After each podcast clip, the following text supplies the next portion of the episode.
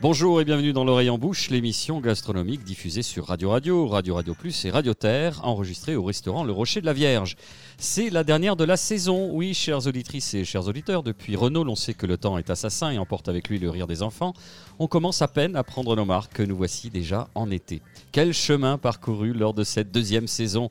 Certes, nous n'avons pas été épargnés par les avanies et les coups du sort, mais bon an mal an, ce quatuor, parfois un peu dissonant, a fini par jouer sa partition à l'unisson dans sa quête du vrai, du beau et de l'utile. J'en veux pour preuve l'évolution de nos chroniqueurs. Où est passé le fragile et maladroit Michael Lecumberi Quand je vois aujourd'hui ce solide gaillard à la poigne de fer, au sourire assuré et à l'expression orale totalement maîtrisée, je me dis que le temps a fait son œuvre et que, modestement, certaines chenilles sont devenues papillons. Pour Marina Bounour, le stade nymphal a été particulièrement court. Elle s'est mue en un tour de main en papillon de lumière sous les projecteurs blafards de ce rade de quartier, néanmoins fort recommandable, nous régalant de ses anecdotes sur le vin et rappelant d'un ton sévère mais juste qu'il ne faut jamais, au grand jamais, mettre de glaçons dans le rosé. En revanche, celui sur lequel de nombreuses auditrices avaient fondé beaucoup d'espoir, Nicolas Rivière, a un peu déçu.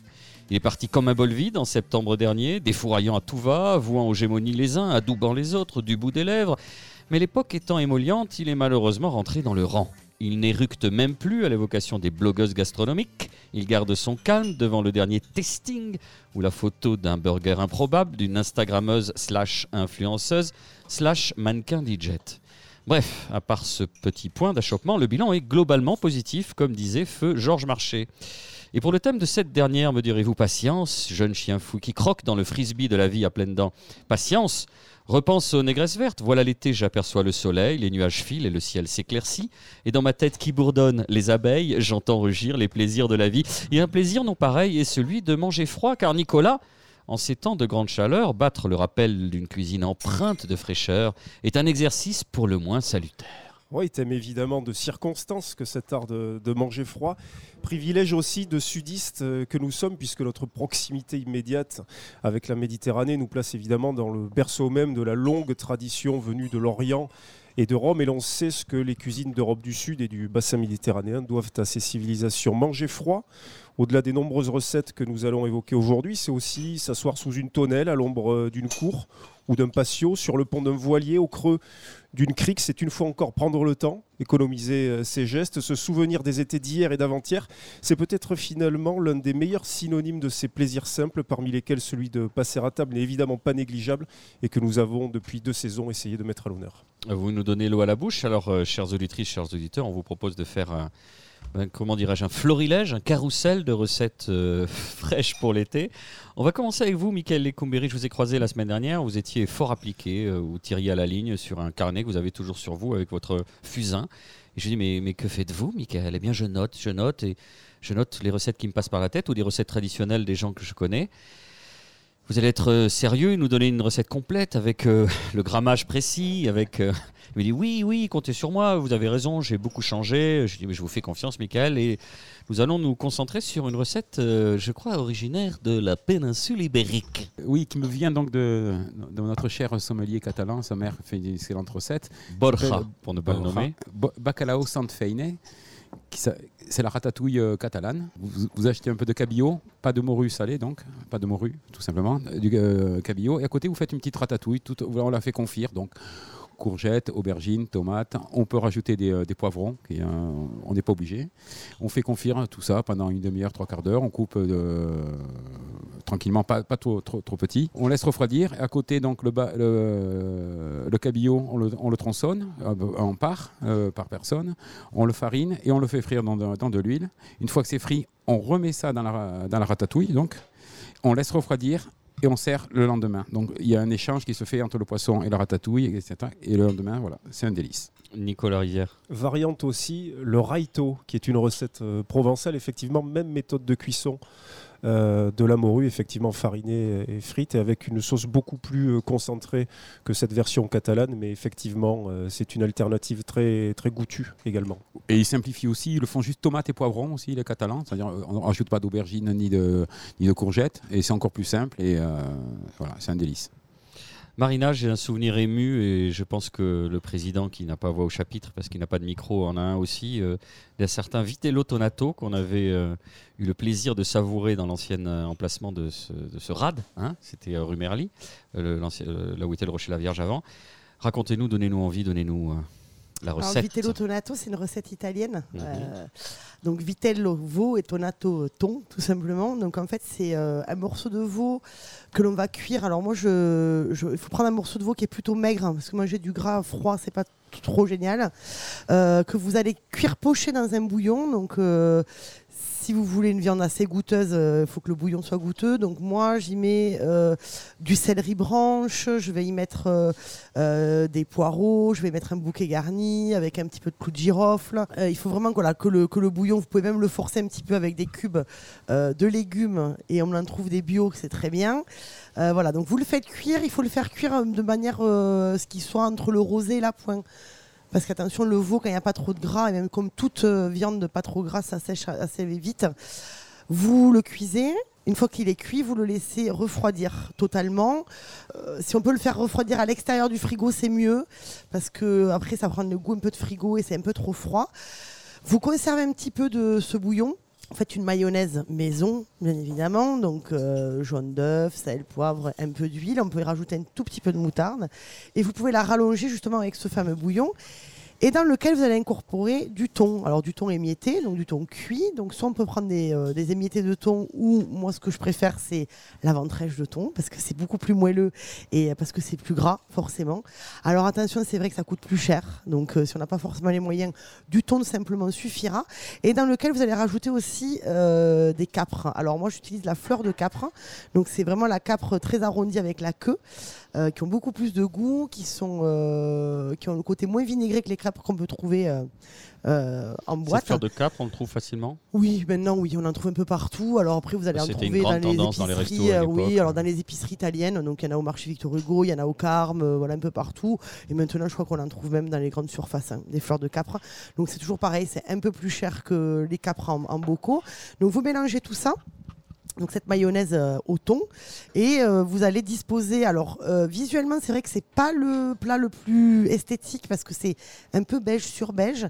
Mais si vous voulez le twister un petit peu vous rajoutez quelques feuilles de roquette ou de riquette qui va être très poivré pas d'assaisonnement un petit tour de sel un petit tour de poivre euh, dessus et quelques tomates confites aussi ça peut être très sympa voilà et vous avez une entrée froide euh, très jolie Michael Et pour attendrir la, la viande aussi, on peut mettre, euh, on peut la faire mariner dans de l'eau gazeuse un peu avant, le veau aussi, pendant euh, tranquillement pendant une demi-journée Oui. et le faire cuire après. alors Ça, après ça dépend où est-ce que vous achetez votre veau oui. Et, euh, C'est toujours pareil. Mais oui, effectivement. Alors ça, je connaissais pas la technique d'attendrir dans de l'eau gazeuse, mais c'est vrai que souvent les, les- les morceaux qui sont très maigres, on va avoir une texture beaucoup plus charnue. Alors après, comme c'est coupé très fin, à peine plus gros qu'un carpaccio. euh, Ah, vous faites bien de le préciser, Voilà, oui. pardon. Oui, j'ai pas précisé qu'effectivement, une fois qu'on avait. Alors moi, j'utilise du pistolet de veau, donc c'est un morceau qui va être, qui va ressembler un peu à un filet. Euh, on va avoir des tranches qui déjà vont être rondes, donc euh, esthétiquement, pardon, esthétiquement, c'est plus joli. Et effectivement, on va le couper dans les, euh, à la main, ça va être dans les 2 mm, 3 mm. Voilà, C'est pas trop cher reste- le, le pistolet de veau c'est un morceau qui est un se peu fait un plus peu cher. assassiner, non. Quand on l'achète? Pas forcément, mais c'est vrai que ça peut être un plat qui peut revenir un peu à cher, mais. euh, Pardon, j'avais pas arriver. compris la blague entre assassiner le pistolet, pardon. Je- je- il, fait, il fait chaud, j'ai le cerveau un peu ralenti. Alors effectivement c'est quelque chose qui peut être entre guillemets un peu onéreux, mais euh, vous allez acheter un grand morceau. Comment? Et sans les guillemets C'est ouais, très cher tout court. Non, c'est pas très cher, mais c'est un peu onéreux. aussi. On peut Mais faites ça en entrée plutôt qu'en plat.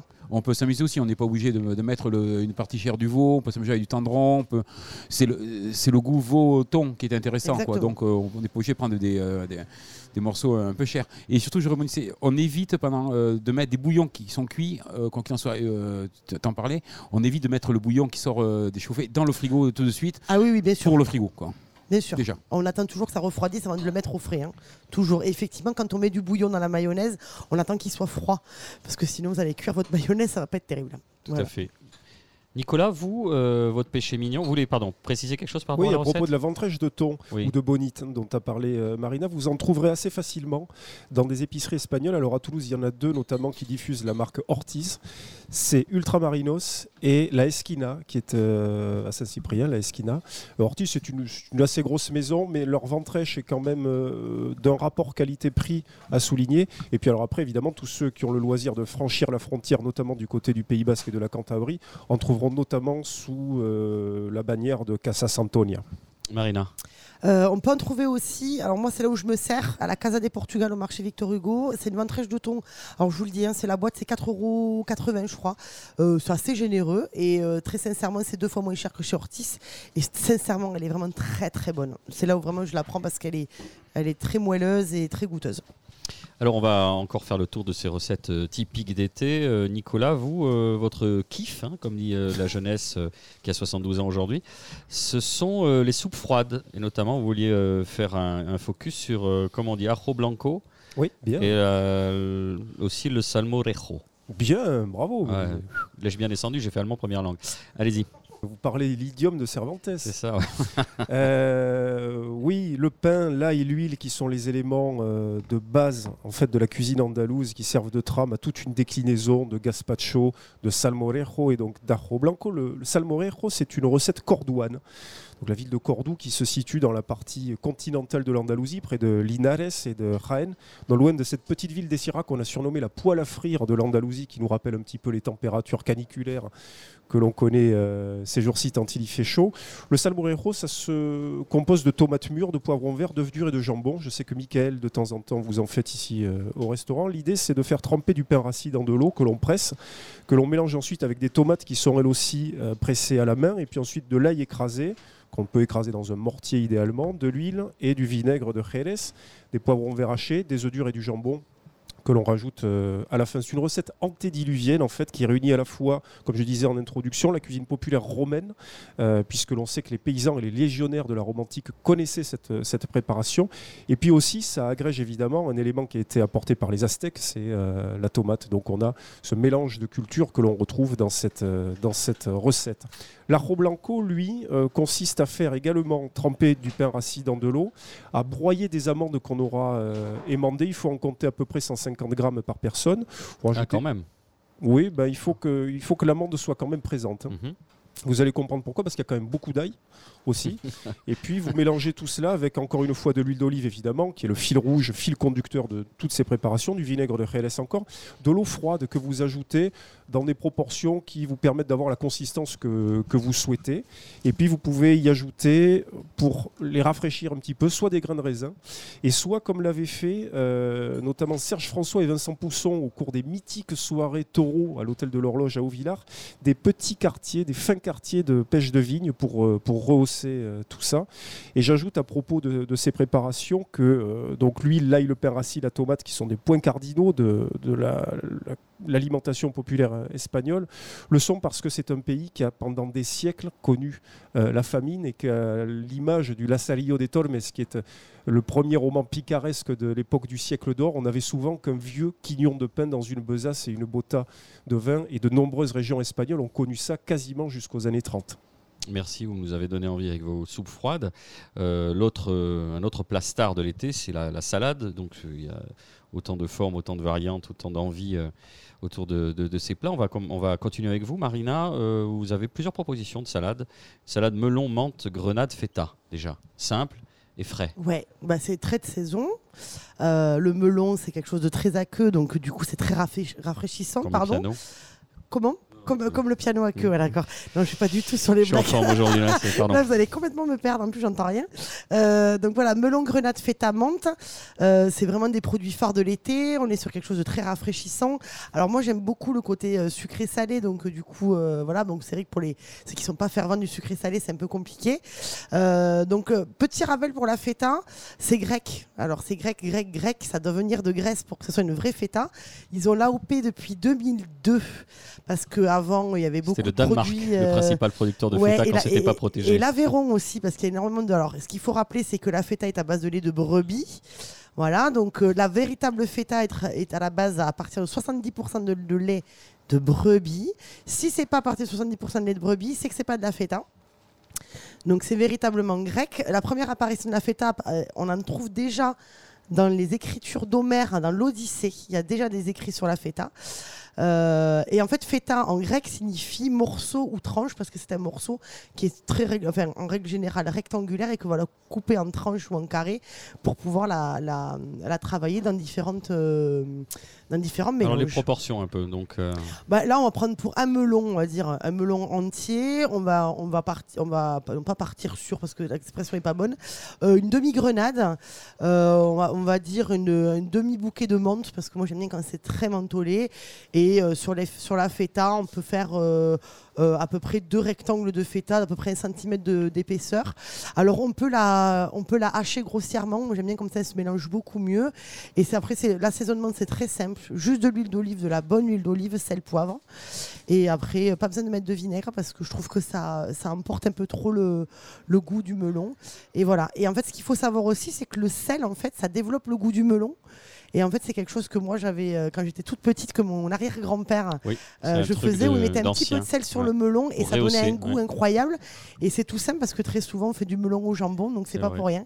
Il y a le sel qui développe vraiment le goût du melon. Nicolas, euh, une salade que vous ramenez d'Italie. Salade amalfitaine. Alors, la côte amalfitaine, c'est une, c'est la petite partie qui se situe au sud de Naples, en fait, entre Sorrente et Salerne.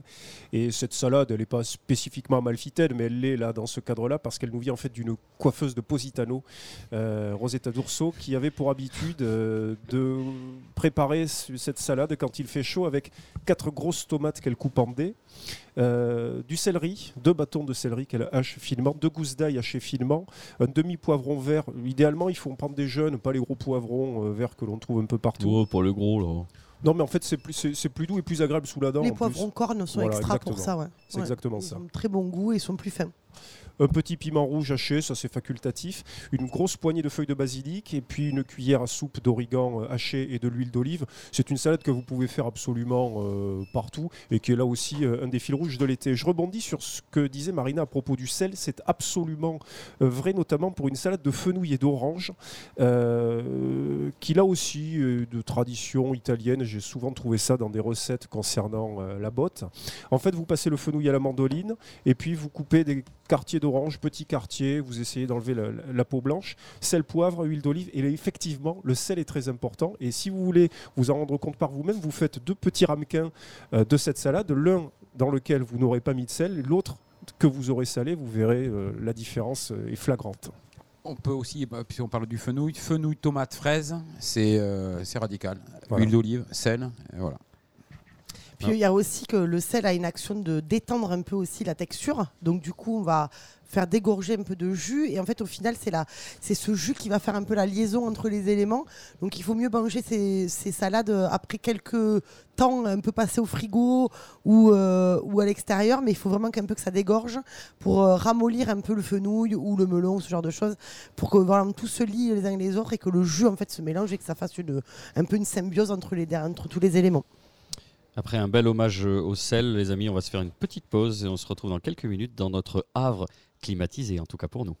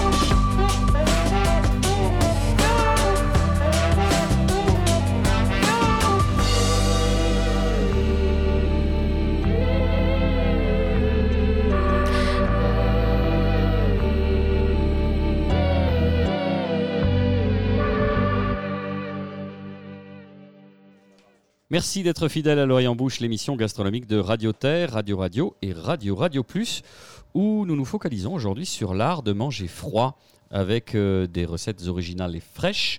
On, euh, vous avez laissé juste avant la pause musicale avec le sel et euh, on a passé notre, justement notre pause à discuter entre nous des bienfaits et des vertus du sel en s'apercevant qu'on avait un ami commun. hein. Oh, toi, le sel, tu ne m'as jamais trahi. Et donc, justement, euh, il retrouve sa faconde quand il est en off, c'est Michael Ecoméry, qui, bien sûr, nous a raconté une recette. Vous allez la répéter pour nos auditrices et nos auditeurs, Michael. oui, c'est pas une recette. Enfin, c'est. euh, Voilà, ça y est, déjà. Tout à l'heure, on était là-dessus. Alors, bon, Non. tu prends une tomate. On vide, non, non, on il me faut de la générosité. Allez-y. Vous prenez les tomates, on les vide, on les met dans, on- ce que l'on vide, on le met dans une passoire, on met du sel, ça va extraire de l'eau, ce qu'on appelle l'eau de tomate, que l'on récupère dans un petit récipient. Cette eau, on la met de côté, on met de l'huile d'olive, on goûte. J'ai pas de proportion, c'est chacun encore une fois qui, euh, qui fait dans sa bouche. Et cette, cette, cette huile de- d'eau de, tomate, on fait une petite salade de, de pommes de terre. On arrose avec ça et on a une petite vinaigrette sans vinaigre mais avec un goût de tomate et on ne sait pas où elle est et c'est délicieux. Par exemple, on rajoute des petits oignons, euh, voilà. On s'amuse avec ça. Vous aviez la même ruse, euh, vous faites une mayonnaise euh, aillée, je dis ça volontairement. Euh, Racontez-nous d'ailleurs, c'est un de vos trucs ça. Comment vous faites pour qu'il y ait ce d'ail sans qu'il y ait de morceaux, sans qu'il y ait de. Ça vous dit rien ça hein Ok. Si, si, si, si, si, si, si. Il me on regarde. mais non, mais on fait infuser, on fait infuser de l'ail dans de l'huile d'olive hein, ou Ben euh, ouais. de l'huile et. euh, Eh ben, mais ça c'est voilà. un truc de pro. Une vierge, comme c'est c'était une vierge, évident. quoi, et on se sert de cette huile pour. D'accord. On peut faire une vierge avec des, des poivrons, des tomates, et on se sert uniquement de l'huile qui a pris tout le goût de la vierge. On fait remonter, à- on fait monter à ébullition une huile avec des, de- des ingrédients à l'intérieur, que ce soit de la tomate, des poivrons, de l'oignon, de l'ail. Une fois qu'on arrive à ébullition, on arrête. On met ça sur le côté, on laisse refroidir, et après on peut, on garde euh, tous les, tout ce qu'on a rajouté pour en mettre sur une petite salade. Mais cette huile, elle a le goût de tous les aliments qu'on a mis dedans. Et donc on peut monter une mayonnaise, on peut, euh, voilà. Ça L'astuce de chef. ça une, Voilà. huile aromatisée. Oui, quoi. bien sûr. Vous savez, je fais exprès d'être euh, neuneux. Alors, euh, vous avez aussi une petite tendance à mettre de la grémolata partout. La grémolata. pas le temps de boire. hein. Et, pas le temps de boire, Michael. Vous êtes sursollicité. De boire de l'eau, bien évidemment, Ouais. Michael. Ouais, la grémolata, c'est très rafraîchissant parce que c'est du zeste d'agrumes, citron, orange, de l'ail, du persil. Voilà. On peut, et on rajoute du parmesan. On râpe tout ça, on le mélange, euh, voilà, on coupe tout au couteau, on c'est tout fin, aidez-moi. Et- ça, on le met dans le frigo. mais à son aide. on, le, on, garde, on, on peut s'en faire une, euh, 300 grammes, 400 grammes, on le met dans le frigidaire et on s'en sert tout le temps. On sort de la, du veau. Avec le veau, c'est, c'est à tomber. C'est euh, c'est quand même euh, l'élément principal entre De l'ossobuco. Voilà. Voilà, qu'on rajoute Voilà. à la fin de On peut le rajouter dans une petite salade de tomates au dernier moment. Ça, tout le monde est content parce qu'on ne sait pas d'où ça sort, ce goût d'orange et tout. euh, Sur Et- une grillade, ça Et peut voilà, être très quand on tombe aussi. dessus, on est super content sur les grillades. Voilà, c'est des petites choses qu'il faut avoir dans le frigidaire. Et, euh, Merci, euh, Michael. Vous savez que depuis notre dernière émission, on a décidé de, s'ouvrir sur le monde.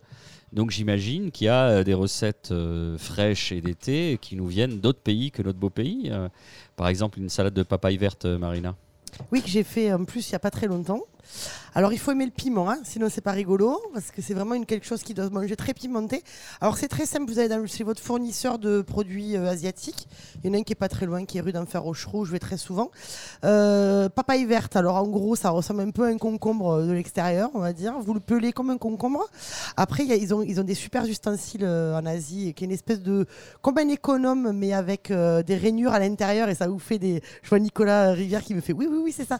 En fait, qui va faire une julienne. Le but, c'est d'avoir des, des- des grands filaments tout le long de la, de la papaye verte, comme des espèces de de spaghettis, on va dire. Et là, à côté, donc là, c'est un petit clin d'œil, euh, un petit clin d'œil, pardon, à Christine Femme. Euh, donc, on va faire une, une sauce qui va être à base. Euh, mam. C'est bon Gnon mam, Non, mam. mam. Piment, toujours un peu de sucre quand on met du piment. Euh, du citron vert, alors jus de citron vert et zeste de citron vert. Donc, soyons euh, réfléchissons. On fait d'abord les zestes et après le jus, parce que sinon c'est un peu compliqué de zester un truc qui est déjà pressé, parce que c'est, je dis ça parce que ça m'est déjà arrivé. et on peut y rajouter un petit peu d'ail haché dedans. Euh, donc là, c'est euh, voilà, vous mettez ça sur votre salade de papaye, verte, pardon. Alors, on aurait tendance nous à rajouter des herbes fraîches. C'est pas vraiment judicieux parce que la papaye c'est très très très discret comme goût. Donc du coup, il vaut me le laisser tel quel. Euh, donc comme je disais tout à l'heure, l'important, alors le truc c'est qu'au début, vous allez vous dire qu'il manque de sauce. Alors vous avez vu, il n'y a pas un pet d'huile, rien du tout dedans. Donc c'est plutôt entre guillemets assez diététique. Donc pour les body summer euh, du mois de Et juillet ou n'y a du mois pas de liant, comment ça marche Alors là justement, vous le mettez dessus. Il y a le piment, il y a le sucre, il y a le sel parce que alors pas, pas de sel pardon parce qu'il y a le gnocchmam qui va saler, Non, man. tout le gnocchmam, gnocchmam qui va saler et le citron qui va qui va lâcher son qui va lâcher l'exudat du, du, du légume, enfin pardon, du fruit qui est la papaye. Donc voilà, vous le faites et une demi-heure au frigo. Ça va se relâcher et à ce moment-là, vous la remélangez. Et ce qui peut être sympa, c'est de rajouter quelques cacahuètes hachées par-dessus pour amener un petit peu de croquant. Et ça, croyez-moi, c'est vraiment très très bon et c'est très rafraîchissant. Avec une viande grillée, c'est parfait. Zoom arrière, on s'éloigne de l'Asie pour se focaliser sur le Maghreb. Avec vous, Nicolas Rivière, et les fameuses aubergines de Rabat. Mais qu'est-ce donc? Oui, c'est le zalouk de Rabat. En fait, c'est une recette marocaine. Chaque région du Maroc a plus ou moins euh, sa façon euh, de la préparer. L'idée, c'est de prendre euh, deux aubergines, deux tomates pelées que vous coupez en dés, une cuillère à café de cumin, une cuillère à café de paprika, quatre gousses d'ail. Donc, vous voyez au fil des recettes qu'on évoque, qu'on retrouve quand même certains fils rouges là encore, sel, poivre, coriandre et persil. Et vous allez en fait faire griller vos aubergines, alors soit au feu directement, vous pouvez le faire si vous avez un barbecue ou une cheminée de cette manière-là. Ou alors vous pouvez euh, les faire au four. Euh, vous les épluchez, vous les concassez. Vous concassez évidemment les tomates. Vous, les, vous mélangez évidemment euh, tous ces ingrédients et vous servez. Voilà. Et vous avez une variante de cette préparation quand vous la faites avec des poivrons qui s'appelle la salade meshouya. Euh, qui est une recette euh, plutôt tunisienne. Et voilà, ça donne un, aperçu en fait une fois encore à travers l'Espagne, l'Italie, le Maghreb dont on a parlé d'abord de ce bassin méditerranéen là et puis euh, quelques incursions en Asie avec la papaye verte qui est un de mes must-have l'été et même tout, au, tout au long de l'année. Vous pouvez faire aussi sur la base de ce même travail là avec la papaye, vous pouvez faire ça avec du concombre, ail, piment haché, euh, cacahuètes concassées. Et alors là, en revanche, il faut le, il faut le faire au dernier, au dernier moment parce que le, le concombre va avoir, à va avoir tendance à se ramollir, à rendre énormément d'eau. Donc si vous voulez que ce soit vraiment sur, sur le peps de cette recette, il faut le manger assez rapidement et donc avoir mis les concombres au frais, euh, évidemment, avant le- la préparation. Ou au sel. Important le sel aussi avec le concombre qui va faire perdre toute l'eau de concombre et qui, euh, qui Et qui au final veut le redurcir aussi. Exactement. Et ça, c'est au moins 12 heures avant. Enfin, après, on peut aller plus loin encore, ce qu'on appelle la salade juive, tomates, euh, Complètement. poivron, poivron confit. Les tomates, si on a le temps, on est en vacances, on, on- on les, fait, on, on les fait bouillanter. euh, 10 secondes, on, on les taille un peu avant, on les met dans l'eau. On enlève la peau, c'est quand même toujours meilleur en bouche. Enfin, c'est euh, voilà, c'est Et plus digeste aussi. Euh, et plus digeste. Marina, comme vous aimez faire euh, comme tout le monde, vous nous avez aussi prévu une recette euh, très très froide, le burger de poulet rôti mayo paprika. Ouais. Alors ça, pareil, c'est recette de pique-nique. Alors pour les enfants, c'est absolument super. Alors ce qu'il y a de bien, c'est que c'est une recette qui peut être aussi euh, faite avec le poulet qui reste du dimanche. Donc ça se perd pas. Donc on va. Alors là pour le coup, Avec le j'avais gras fait, un euh, Non, alors on enlève le gras de la peau et on enlève la peau. C'est vrai qu'effectivement c'est pas GG de manger ça. Euh, donc soit on récupère effectivement ce qui reste du poulet s'il en reste, si on n'est pas des gros mangeurs comme euh, dans ma famille. Euh, on va effilocher, on va faire une mayonnaise toute simple dans laquelle on va un peu remplacer le poivre par le paprika. Ce qui peut être chouette, c'est qu'il y a différents paprikas. Il y a du paprika fumé que moi j'apprécie vraiment beaucoup.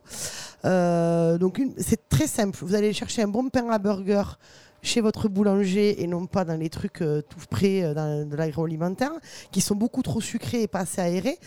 Vous mettez un peu de mayonnaise au fond, un effiloché de poulet. Alors moi j'ai une petite technique qui m'a été donnée par Lionel Gobi du domaine Gobi à Cals pour le poulet, pour avoir une peau super croustillante quand on cuit un poulet. Ça c'est pour les poulets chauds. Vous le badigeonnez entièrement de paprika. En fait le paprika va assécher la peau, va absorber un peu l'humidité et du coup ça va faire gonfler la peau, ça va faire croustiller. Et en plus ce qui n'est pas négligeable c'est que ça va donner quand même un super bon goût à votre poulet. Et donc du coup voilà vous mettez des petits morceaux, vous y rajoutez un peu de roquette, un peu de tomate cerise et vous mangez ça comme ça. Frais, les enfants ils adorent parce que c'est en, mode burger donc ça plaît à tout le monde. C'est facile à manger c'est goûteux et, euh, et c'est délicieux. Voilà Tout Et si euh, on a envie de, de poursuivre ce plaisir euh, enfant plus pique-nique, euh, Mika, des idées de, de sandwich? Comment on fait pour bien équilibrer, pour pas qu'il y ait ce- cette masse de pain qui enlève tout le reste, enfin qui rend Bah, du hein, bon pain déjà, Ouais. du pain de boulanger, une bonne baguette. Mhm. Ben non, mais, euh, oui.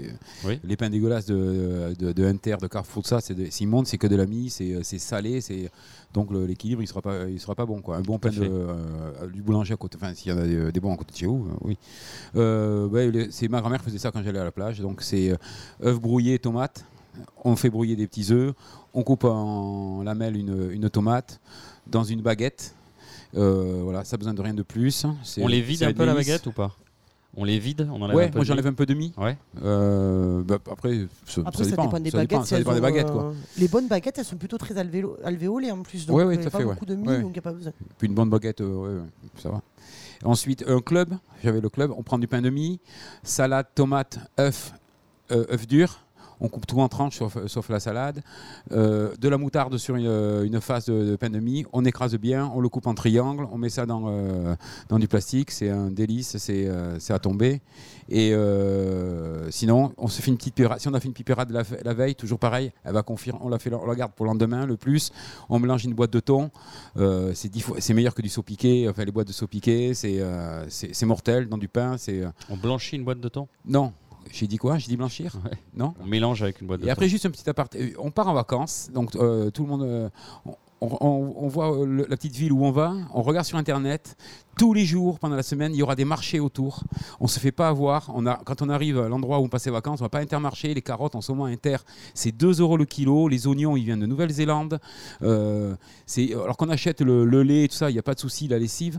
Mais aller dans les petits marchés, euh, les prix seront moins bons, euh, moins, euh, plus Moins bas, cher, ouais. et les produits euh, nettement meilleurs. Quoi. Voilà. Marina Et justement, pour le, effectivement, je suis d'accord avec vous, Mika, c'est que effectivement, moi, je suis allée à Saint-Antonin-de-Bleuval euh, le week-end dernier. Ils ont un marché euh, de village qui est juste absolument sublime. Et pour l'anecdote, justement, c'est que j'ai acheté euh, 500 grammes de girolles pour 5 euros. Mm. Donc euh, très sincèrement, ça vaut le coup. Et, euh, et même pour le lait et tout, je pense que dans les petits marchés, il doit y avoir des producteurs Ouais, et puis il y a des qui marchés amènent partout. leur maintenant. lait. et Il y a des marchés vraiment partout, ça se développe. Partout, partout, C'est-à-dire, partout. vous allez, euh, vous allez à Souston, euh, il y a le marché le lundi, il est à Léon, il est, euh, enfin, autour, tous les jours, il y aura un marché. Quoi. Donc, euh, autant en profiter, tout le monde est content, les gosses, il y a toujours des petites choses à faire. a- C'est le bonheur que d'aller s'enfermer dans un intermarché avec tout le monde et remplir des, euh, des caddies. Enfin, voilà.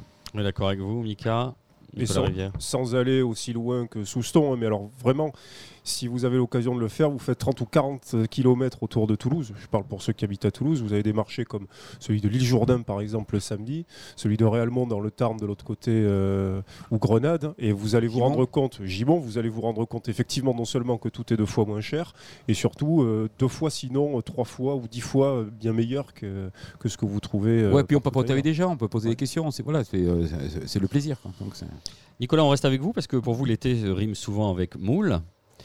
Et vous avez une recette donc de moule. La piste de moule, oui, c'est une recette euh, sétoise. En tout cas, dans cette version-là, c'est une recette que j'ai découvert il y a quelques années euh, au marché de, de. Moi, je compte à peu près un kilo de moule pour deux, euh, sachant qu'il faut, pour cette recette-là, des moules as- assez grosses et euh, celle de l'étang de Thau s'y prête. Euh, vous prenez un très très grand récipient qui peut aller sur le feu. L'idée c'est d'avoir la plus large surface de contact possible parce que en fait vous allez jeter sur feu très vif les moules mais uniquement pour les ouvrir. L'idée c'est pas tellement de les cuire, euh, c'est même pas du tout l'idée de les cuire, c'est simplement de les ouvrir. Une fois qu'elles sont ouvertes, alors s'il y en a qui sont pas ouvertes, vous pouvez les mettre de côté et vous les remettez sur le feu entre elles pour avoir quelque chose d'homogène. Une fois qu'elles sont ouvertes, vous laissez refroidir, vous sortez les moules de leur coquille et puis ensuite vous mettez deux gousses d'ail hachées, le jus d'un citron, de l'huile d'olive et une pincée effectivement de paprika fumé qu'on trouve aussi euh, sous le nom de pimenton dans les, euh, dans les épiceries euh, espagnoles. C'est absolument délicieux. Vous pouvez faire une variante avec des supions, avec des chipirons que vous concassez, etc. C'est c'est évidemment délicieux. Et puis vous pouvez faire ça aussi avec de la morue effeuillée, ce qui est en fait la recette d'un plat catalan qui s'appelle l'esqueixade, qu'on peut remasteriser un peu à sa manière et dans lequel on peut par exemple ajouter des petits légumes euh, taillés euh, en brunoise. Et alors pour ceux qui aiment les moules crus, parce que c'est assez rare d'en trouver, c'est euh, quelque chose qui a énormément de caractère, qui est assez puissant. Il y a un restaurant qui est assez amusant, un restaurant écaillé à 7 qui s'appelle Chez François, que vous trouverez euh, notamment au bord du Grand Canal. Ils faut, s'y- il faut essayer au moins une fois. Je vois, Michael, que vous n'êtes pas forcément un grand fanatique de cette Si, préparation. si, il opine du chef, Ah ouais, il ah opine. alors, je le vois opiner depuis Non, tout à l'heure. Quand je vais à Locat, au, euh, centre historicole de, de Locat, euh, qui est là, ils font les moules crus. C'est, euh, pendant longtemps, je mangeais pas des huîtres, je mangeais que les moules parce que c'est, euh, c'est divin. Quoi. C'est, très très puissant, hein, en revanche. Marina, vous connaissez la, la question fatidique. Qu'est-ce qu'on Qu'est-ce qu'on boit qu'est-ce qu'on boit avec ça? Surtout des conseils, euh, comment est-ce qu'on sert le vin quand il fait chaud? C'est vrai qu'il fait quand il fait très chaud, c'est toujours compliqué. Euh, alors évidemment, on a le réflexe de mettre toujours au frais le blanc et le rosé et même les même les effervescents. Euh, mais on peut mettre le rouge aussi. Et euh, je sais que très souvent on dit ah mais non un rouge un peu puissant et tout à mettre au frais. Alors on va me dire effectivement que le froid en fait si vous voulez ça va ça va durcir un peu les tanins qui sont présents dans le vin rouge. Mais au final c'est pas si grave. C'est-à-dire que voilà. Donc le premier conseil c'est de mettre tous les vins quels qu'ils soient rouge, blanc, rosé, effervescent, n'importe lesquels euh, au frigo. On n'hésite pas. Euh, par contre, au niveau du service, on va servir beaucoup moins que ce qu'on servirait d'habitude. Donc, normalement, un verre, en règle générale, c'est entre 12 et 15 centilitres. Là, on va plus servir sur les 6-7 centilitres. Il vaut mieux se resservir en gardant le vin au frais que de vraiment servir des grands verres. Pourquoi? Parce qu'il fait tellement chaud que ça va vite se réchauffer. Et croyez-moi, sincèrement, le côté très alcooleux, et là, si vous voulez pas que ça vous tape trop à la tête, il vaut mieux le boire euh, plutôt frais. Donc, je reviendrai sur le fait que effectivement, on ne met pas de glaçons dans le vin, s'il vous plaît. Vraiment. On va essayer de privilégier des vins euh, à faible degré alcoolique. Donc là, du coup, on va plutôt se diriger selon ce qu'on mange, c'est toujours pareil, mais sur des vins plutôt de la Loire ou des Bourgognes avec des degrés plutôt aux alentours de 12 degrés, c'est quand même beaucoup plus digeste. Moi, je sais que j'aime beaucoup les pétillants naturels, donc euh, ce qu'on appelle des pet nats euh, euh, pour l'apéro ou même pour accompagner un repas, parce que c'est souvent des degrés qui sont assez bas, avec de belles acidités quand ce sont des pétillants naturels blancs. Euh, donc du coup voilà c'est quelque chose d'assez rafraîchissant. On n'oublie pas que si on veut passer une bonne journée, on fait un verre de vin, un verre d'eau, un verre de vin, un verre d'eau, un verre de vin, un verre d'eau. Mais ça, ça peut être bon pour euh, à peu près toute l'année. hein. C'est quand même meilleur pour son foie. Et petite euh, petite technique aussi pour rafraîchir rapidement ou du moins garder longtemps au frais. On a un seau donc un seau euh, à vin. Euh, on va mettre de l'eau fraîche, on va y mettre des glaçons et puis on va y rajouter deux trois poignées de gros sel. En fait, ça va faire une saumure. C'est la vieille technique qu'on utilisait pour faire les glaces il y a plusieurs euh, années, voire même une centaine d'années. Ça fait une saumure et donc du coup, ça va conserver véritablement le froid et presque ça va geler. Donc du coup, c'est plutôt très très bien euh, pour garder les vins au frais euh, pendant longtemps et, euh, et toujours pareil avec, à boire avec modération parce que l'alcool est dangereux pour la santé. Merci, Donc on fait attention.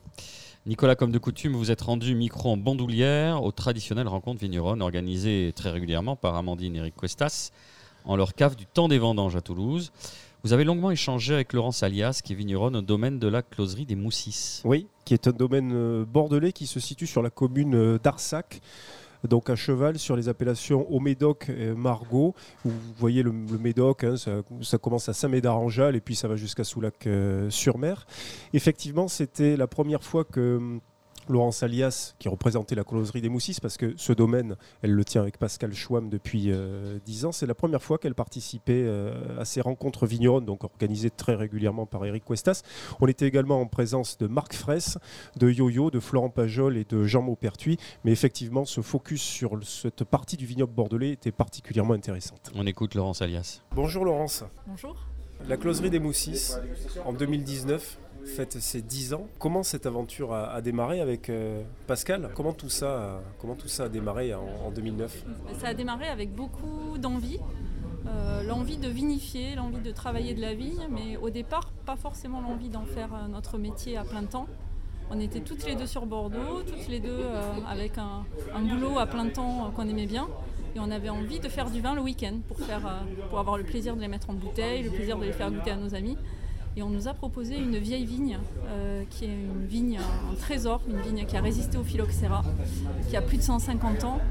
On s'est lancé sur cette vigne comme ça, 40 arts, à la cultiver, à la vinifier dans un garage. Et on, s'est retrouvé voilà, 10 années plus tard avec 2 hectares en Haut-Médoc et Margaux, un hectare euh, qu'on fait en vin de France, donc 3 hectares au total. Pour refaire un petit peu de géographie, le Médoc, c'est cette rive gauche de l'estuaire de la Gironde, territoire assez plat, très ordonnancé, comme on le décrit euh, souvent. Vous, vous êtes quelques kilomètres au-dessus de Saint-Médard-Angèle, à Arsac, c'est ça? Alors effectivement, c'est un coin qui est plutôt plat. On a la présence de l'estuaire euh, qui est euh, voilà, à 500 mètres à vol d'oiseau de nos vignes. Des terrasses mais qui sont assez imperceptibles parce qu'on a effectivement très peu de relief. Et puis des bois, des bois, des vignes, des cailloux et cette présence très forte du fleuve qui donne ces mouvements d'air euh, bien particuliers euh, à ce territoire qui est tout en longueur. hein, le Médoc, voilà, ça part de- du nord de Bordeaux euh, jusqu'au jusqu'au bout de l'estuaire. Jusqu'à Soulac-sur-Mer, quasiment. Quasiment, ouais, quasiment. Alors justement, ce médoc-là, en général, se définit par euh, des domaines qui font en moyenne 60-70 hectares. Vous, vous êtes très très loin de tout ça, puisque vous avez un tout petit domaine. Est-ce que ça passe pour une incongruité? Est-ce que ça a été difficile pour vous voilà, de, démarrer cette, aventure-là de la closerie des, Moussis? Historiquement, euh, ça ne devrait pas être incongru parce que historiquement, il y avait pas mal de propriétés qui étaient euh, gérées par des artisans qui avaient, en plus de leur activité, euh, 50 arts euh, ou un hectare de vigne. Et bien sûr, ben, c'est quelque chose qui a, disparu dans les années 60-70. Donc aujourd'hui, oui, c'est incongru et honnêtement, on n'est pas pris très très au sérieux par nos voisins grands viticulteurs. Euh, mais ça ne nous empêche pas d'exister. Une des spécificités de votre travail, c'est biodynamie, des vinifications qui sont quand même sur la douceur, contrairement à ce qui se fait depuis, ce qui s'est fait, on va dire depuis le début des années 80 et pendant très longtemps à Bordeaux. Vous, c'est une autre vision du vin en quelque sorte. Oui, oui, alors euh, c'est vrai que c'est une vision euh, qui peut paraître euh, complètement alternative. Une toute petite surface, un travail en biodynamie, donc beaucoup d'opérations manuelles, un travail du sol au cheval, euh, pas de tracteur euh, pour labourer, et puis Hocher la volonté de faire avant tout avec du raisin, euh, donc sans ajout d'aucun intrant, et des vinifications effectivement, comme tu le disais, où l'extraction est, très légère, vraiment beaucoup plus légère que ce qui se fait traditionnellement. Sur la partie vinification, pour nous c'est un petit peu un retour en arrière historique, hein, les, vins du Médoc, historiquement. au 19e siècle, c'était des vins qui étaient beaucoup plus légers, beaucoup plus digestes. Et c'est vrai que nous, on avait envie de revenir à ça, typiquement d'avoir des expressions de Cabernet Sauvignon sur la fraîcheur et la digestibilité, ce qu'on retrouvait dans les vins des années 60 euh, ou des années 50 auxquels on a pu avoir accès. Est-ce que euh, tu as le sentiment que Bordeaux, est-ce que vous avez eu toutes les deux le sentiment que, en tout cas cette partie du Médoc, Bordeaux pouvait avoir un terroir d'exception dès qu'on cessait de le maquiller avec des techniques, des pratiques euh, œnologiques? Ah oui, oui, c'est c'est vraiment un terroir d'exception parce qu'on a des, des sols qui sont extrêmement drainants. La vigne, elle a elle n'aime pas euh, trop la stagnation d'humidité. Euh, on a des, terroirs qui permettent de vraiment avoir des cycles végétatifs euh, complets et très épanouissants. Voilà, des, belles graves, donc des belles restitutions de chaleur la nuit. Et puis cette fraîcheur atlantique quand même. On a à la fois la, chaleur du sud-ouest, mais en même temps cette fraîcheur atlantique, cette salinité aussi qui peut arriver jusqu'à nous. Donc on est sur un terroir qui est à mon avis absolument euh, euh, fantastique. Et effectivement, il y a eu beaucoup, une volonté à un moment donné de produire des vins riches, extrêmement structurés, très complexes. Enfin, il y, a- il y a eu une envie de faire du très très très très très, euh, d'être les meilleurs des meilleurs des meilleurs des meilleurs. Et ben, comme dans tout excès, hein, euh, on y perd, euh, on y perd l'essence. Pour revenir sur ces deux hectares que vous avez, donc complantés de Cabernet Sauvignon, Merlot, Cabernet Franc, peut-être d'autres choses aussi? Oui, après on a la chance d'avoir, ben, on a planté un petit peu de petit verre d'eau, qui est un cépage historique qu'on retrouve dans les assemblages en petite quantité, mais qui apporte des notes florales hein, très intéressantes. Et on a la chance d'avoir une vieille vigne qui a résisté au phylloxéra, dont je parlais tout à l'heure, euh, dans laquelle on a trouvé une dizaine de cépages complantés et qui est notre trésor, euh, voilà, notre centre de ressources euh, internes euh, pour peut-être les futures plantations dans l'avenir Préphyloxérique pré-phylloxérique, c'est-à-dire qu'elle a résisté à la crise du phylloxéra qui a décimé le vignoble européen dans les années 1860. Euh, voilà, c'était une parcelle qui était un peu inondable, qui était inondée régulièrement. Donc le phylloxéra, qui est un insecte, était noyé euh, et elle a réussi à survivre jusqu'à maintenant avec ces vieux cépages qui aujourd'hui sont pour certains complètement oubliés de Bordeaux et qui pourraient représenter une ressource intéressante avec l'évolution climatique euh, qu'on a aujourd'hui. On, sait bien que la vigne a peut durer très très longtemps. Après, euh, on, est sur un mode de culture qui est intensif lorsqu'on a une parcelle de vigne avec 10 000 pieds par hectare, avec plein d'opérations, une taille tous les ans, autant de meurtrissures, hein, autant le dire, qui font que bah, la durée de vie de la vigne euh, productive hein, est, beaucoup plus réduite. Mais une vigne vraiment respectée, euh, voilà, un sol vraiment aéré aussi euh, peut amener euh, à des choses qui sont, qui sont impressionnantes aujourd'hui qu'on connaît peu, mais on pourrait avoir, on pourrait imaginer euh, des vignes de 200 ans, 250 ans euh, de manière beaucoup plus courante.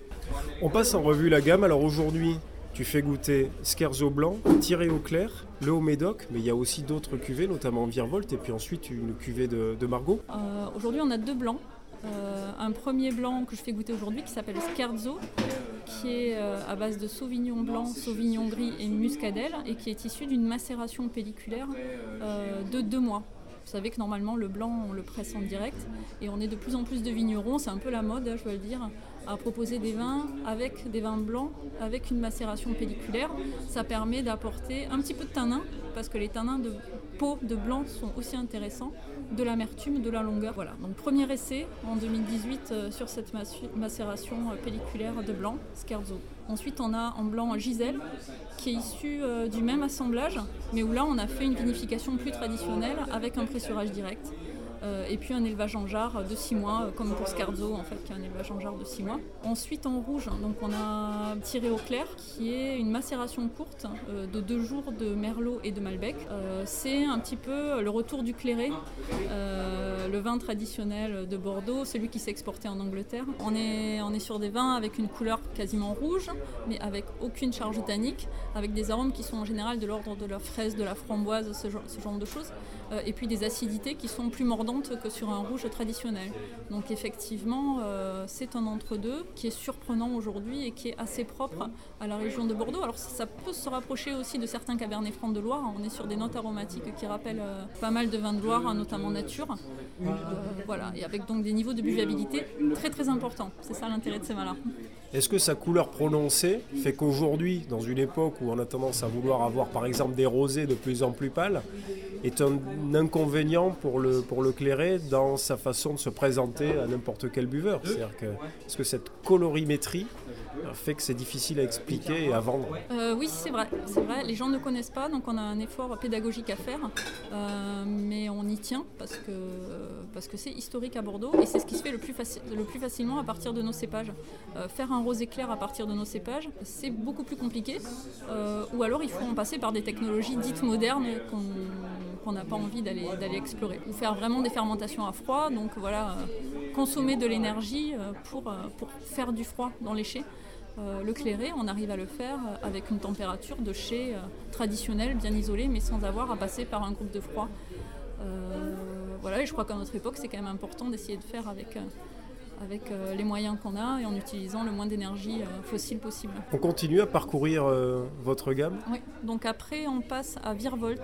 Virvolt c'est une cuvée qu'on fait depuis maintenant 6 ans. C'est un 100% merlot euh, issu d'une macération de 6 jours.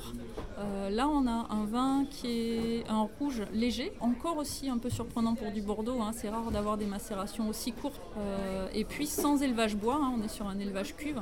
Donc un, petit canon qui peut se boire un petit peu frais même quand il fait chaud. Et c'est un vin qui se, qui se boit, euh, voilà, qui se boit facilement avec une salade ou même à l'apéritif. C'est un peu plus que ça quand même, Virvolt. C'est pas juste un vin de pique-nique. Quoi. hein. Non, on reste bordelais, hein, donc euh, voilà. Euh, non, non, c'est pas juste un vin de pique-nique, on est sur, sur des arômes et sur, et sur une certaine longueur.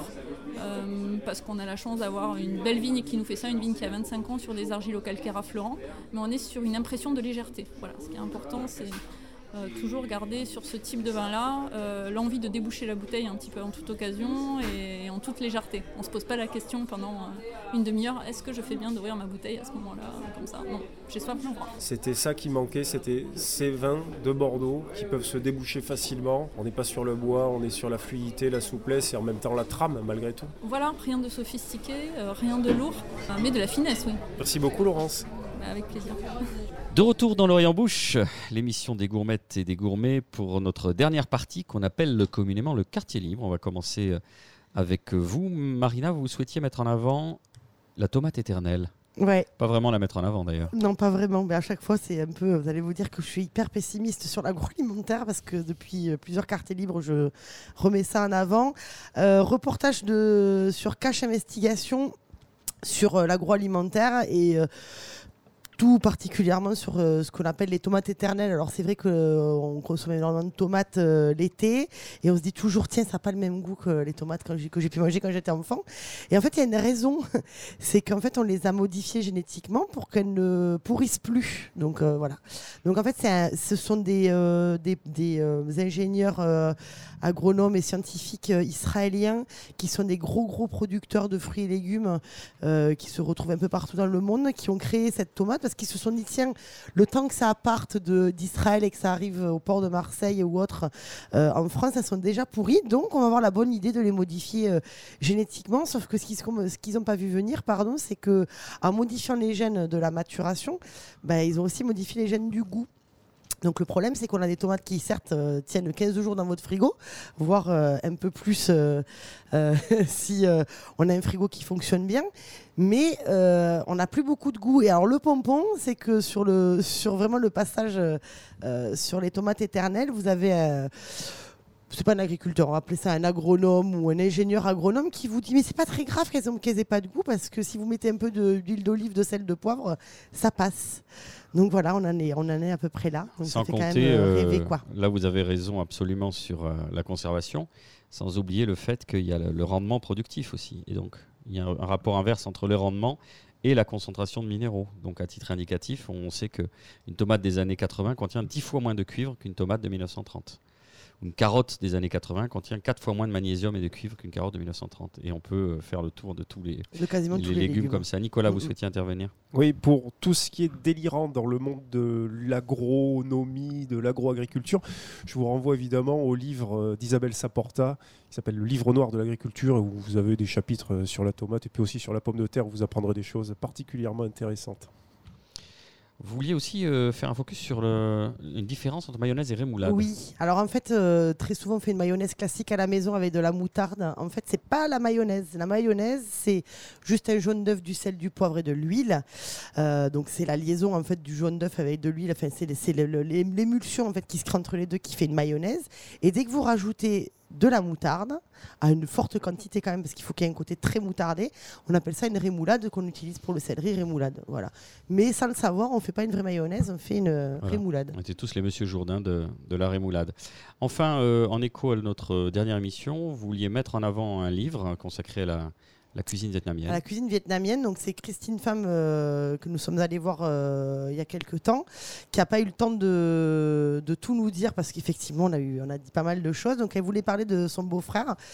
Euh, qui a euh, un blog et, euh, et qui a écrit un livre. Donc, son beau-frère s'appelle Graham Holiday, rien à voir avec euh, Feu Johnny, euh, qui a donc un blog qui s'appelle Noodle Pie et qui a écrit un livre. Alors malheureusement, c'est encore un livre écrit en Noodle anglais. pie tarte aux nouilles, donc. Voilà, tarte aux nouilles. Une bonne tarte aux nouilles. voilà, exactement. Et il a écrit un livre qui s'appelle Eating Vietnam, euh, parce qu'il est marié avec donc, la sœur de Christine Pham, qui est vietnamienne. Euh, il est écrit en anglais, malheureusement, donc on espère qu'il y ait une traduction française pour ceux qui ne lisent pas l'anglais. Et donc, du coup, alors je lis hein, exactement ce que m'a écrit euh, Christine, c'est une analyse, une analyse pardon, empirique de la société vietnamienne à travers la fenêtre de la cuisine de rue.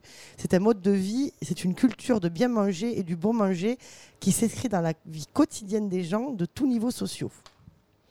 Dont Voilà. acte. Merci euh, Marina. On passe à vous, Mika. Alors, c'est pas un livre cette fois-ci, c'est plutôt. euh, bah, vous êtes évidemment évidemment le plus jeune de, de l'équipe. Vous adorez euh, fureter sur YouTube. Et vous avez trouvé euh, là aussi un jeune qui débute, qui est Alain Passard, il y a quelques années, qui. Ouais. euh, Non, c'est- dis oui déjà. Oui, ouais, à Gour. Et euh, il y a trois ans, Le Point avait, demandé à avait fait des pastilles avec Alain Passard, euh, en lui demandant de lui faire des petites recettes très courtes, très rapides. Et donc il y en a à peu près une, une quinzaine.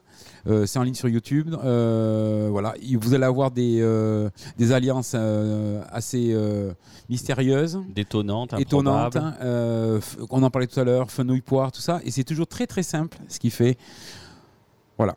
On peut tous les regarder, on devient addict. Euh, tous les jours, on, euh, en regarde 3-4 et euh, c'est délicieux parce qu'il a toujours le geste de Passard qu'on avait vu dans, la BD justement avec Deblin où on voit, vraiment les gestes des mains c'est en train de cuisiner c'est toujours très joli à voir Merci Michael. Enfin Nicolas, d'abord le, fameux classement Atabula, on dit, ou Atabula On d'ailleurs peut dire les deux. Des villes françaises où l'on mange le mieux. Oui, Atabula, plateforme euh, numérique média en ligne fondée par euh, Franck Pinera-Baroust, qui est euh, un ancien rédacteur du guide Michelin. Et pour la deuxième fois, Atabula établit un classement des villes françaises donc, où l'on mange le mieux au restaurant sur la base des 30 villes les plus peuplées. Tout ceci en moulinant une dizaine de critères qui sont le nombre total de restaurants dans la ville, le nombre de tables étoilées au Michelin, le nombre de bibes gourmands, le nombre de restaurants sélectionnés dans le guide Michelin, dans celui du Goemio et dans celui du Fooding, le nombre de restaurants 4 et 5 tocs Goemio, le nombre total de tocs Goemio, le nombre de restaurants dont la note sur la plateforme Ah, La vous- Fourchette envoyez la suite par mail. hein. oscille entre 9 et 10, le nombre de restaurants membres de l'association Maître Restaurateur et enfin le nombre de membres du Collège culinaire de France. Alors, toutes ces données ont donc été compilées et pondérées en fonction du nombre d'habitants euh, de chaque ville, la périphérie n'étant pas prise en compte. Alors, sans aucune surprise, Roulement Paris, de tambour, Paris. Paris arrive en tête, suivi de Lyon, puis de Bordeaux et de Nice. Donc en cela, on est tout à fait raccord avec les chiffres de l'immobilier. Mais je voulais vous poser une question à tous. Est-ce qu'à tout hasard, vous avez une idée du classement de Toulouse? Oh, je dirais 12e. Moi, je dirais dans les 30e. 31. Non, 15. Donc c'est Boris Georgelin euh, qui l'emporte. Toulouse est donc 15e derrière Reims, Clermont-Ferrand, Nîmes ou encore Rennes. Alors, nous avons même perdu 5 places en tant que Toulousains depuis le classement de 2017. Et je vous lis la brève notice d'Atabula concernant le ranking toulousain. Toulouse bouge à grande vitesse sur la scène culinaire, mais elle ne dispose que d'un seul bib gourmand, entre guillemets Monsieur rue des Filatiers, tenu par Nicolas Brousse, et d'une population qui ne cesse de se développer. Du coup, le ratio global n'est pas en sa faveur. Alors, tout le monde sait ce que l'on pense sur ce plateau des classements, des notes, des guides, de leurs imperfections, de leurs choses trappes, etc. Ce qui paraît quand même assez absurde euh, dans ce classement, c'est le rapport qui est fait entre les restaurants qui entrent dans les critères suscités euh, et puis euh, la démographie de chacune des villes, notamment du fait que le nombre de restaurants jugés comme de qualité est intégré et mis en rapport avec la dynamique, le solde démographique de chaque cité, ce qui donne des exercices de justification assez amusants. Alors on vient de lire, je viens de lire celui concernant euh, Toulouse. Il y en a un qui est très amusant, c'est celui concernant Marseille. Marseille qui est classé 20e et dont Atabula nous dit la chose suivante. Marseille est pénalisée par son importante population et pourtant on mange de mieux en mieux à Marseille. Nul doute qu'elle mérite mieux que cette triste 20e place, mais les chiffres sont les chiffres. Désolé. Montpellier qui arrive juste après Marseille au 21e rang, se voit gratifié du commentaire suivant. Il est évident que Montpellier n'est pas à sa place. Il semble plus que jamais qu'elle soit sous-évaluée. Alors, la question qu'on peut se poser, c'est à quoi sert, à quoi sert un tel moulinage de données et de chiffres pour être obligé de reconnaître que certaines villes ne sont pas à leur place? A priori, à rien. Pour l'anecdote, est-ce que vous avez une idée de la lanterne rouge du classement d'Atabula? Porte-sur-Garonne. Non, quand même, ça. Alors là, Villeurbanne. Villeurbanne qui est classée Ah bah, oui. 30e. Et alors, tenez-vous bien, zéro pointé. Zéro pointé. Aucun restaurant dans aucun guide n'est répertorié, d'où l'intérêt évident de faire figurer cette ville dans le classement. Et ce mot d'Atabula, à propos de Villeurbanne, une dernière place malheureusement évidente et incontestable. Je remercie solennellement Atabula pour ce classement absolument indispensable sans lequel euh, nos existences à tous n'auraient pas la même saveur ni la même vibration. il y a un énorme problème de pondération. Donc euh, voilà, plus le ratio de population est élevé et plus vous faites euh, niquer, sauf Paris. Bref, c'est pas grave. Euh, Refugee Food Festival. Oui, quelques mots sur ce festival qui se tient jusqu'au 30 juin dans une quinzaine de villes du monde, dont un certain nombre de villes françaises d'ailleurs, Paris, Bordeaux, Lille, Lyon, Marseille, Rennes et Strasbourg. Le Refugee Food Festival, qui est né euh, à Paris en 2016, euh, fait en sorte que des chefs, le temps d'un service, ouvrent leur cuisine à des chefs réfugiés statutaires, c'est-à-dire des personnes qui ont obtenu l'asile, pour mettre à l'honneur la cuisine euh, de leur pays euh, d'origine qu'ils ont dû fuir et leur permettre aussi une insertion plus facile dans leur pays d'accueil. Depuis 2016, 157 chefs issus de 43 nationalités différentes ont donc participé au Refugee Food Festival pour illustrer les cuisines syriennes, iraniennes, éthiopiennes, sri-lankaises, maliennes, pakistanaises, surinamiennes, mauritaniennes, érythréennes, bengali, colombienne, géorgienne, etc., etc. Pardon pour cette énumération, mais vous savez combien la cuisine est une façon de voyager, de partir à l'aventure, combien c'est aussi une main tendue, un langage universel qui nous réunit. Le thème même de notre émission aujourd'hui a suffisamment prouvé euh, tout ce que nous devons aux cuisines d'ailleurs. Et pour la prochaine édition du Refugee Food Festival, on pourrait d'ailleurs espérer que Toulouse fasse partie des villes participantes. Voilà. Euh, la revue Le Rouge et le Blanc. Oui, revue Vous aimez bien Marina et vous? Absolument, revue très exigeante consacrée au vin dont nous parlons effectivement régulièrement. On peut la trouver où? Alors, à Toulouse, vous pouvez la trouver notamment à la librairie Ombre Blanche, euh, au rayon cuisine, gastronomie, qui se trouve rue Gambetta. Voilà. Sinon, c'est inscrit. Voilà, sur abonnement. Sinon, Abonnement, vous pouvez ouais. euh, vous abonner. Et donc, le, le Rouge et Blanc qui fête cette année ses 35 ans et qui a pour l'occasion ripolliné intégralement son site internet, le www.lerougeetleblanc.com. Et pour fêter tout cela, le 133e euh, numéro de la revue qui sort donc ces jours-ci consacre un dossier au vignoble de Faugère et surtout, surtout, un supplément spécial hors série qui est consacré aux cépages voyageurs. Vous retrouverez donc tout cela sur le www.lerougeetleblanc.com. Enfin, vous souhaitiez euh, remercier les invités qui sont passés par notre plateau euh, depuis septembre dernier pour cette deuxième saison. Oui. Et comme je sais que vous adorez les listes, on vous écoute. Et tout au long euh, de cette saison, avec par ordre d'apparition, on les remercie tous. Rodolphe Lafarge, Bruno Sauvard, Bertrand Marty, François Bourgon, David Torelli David Gilles, Gérard Garrigue, Thierry Salas, Georges Camuset et Romain Brard, Christophe Dasté, Charles-Antoine Delagosi, Marc Pénavert, Leïla Aouba, Paul Bastien Auge, André Baye, Laurie Ziepka, Stéphane Méjanès et Christine Femme. C'est pas mal finalement qu'on se retourne. hein, c'est... Bon, écoutez, euh, merci. Merci beaucoup euh, Nicolas Rivière, merci Marina Bonour, Michael Lecumberi. On n'a pas de livre cette année? Pardon? On n'a pas de livre cette année? Non, c'est à Noël que je vous offre un petit cadeau, Ah. Michael. Je vous ferai un bisou sur le front. Euh, Axel Roy, merci, c'est notre réalisateur. Luc Magrina, la main sur le cœur quand on parle de lui, notre président à vie. Une émission produite par l'homme qui a vu l'homme qui a vu l'ours, diffusée sur Radio Radio, sur Radio Radio Plus et Radio Terre. Vous pouvez nous retrouver sur notre page Facebook ou en balado-diffusion sur radio-radio-toulouse.net, sur iTunes, SoundCloud, Mixcloud ou Spotify.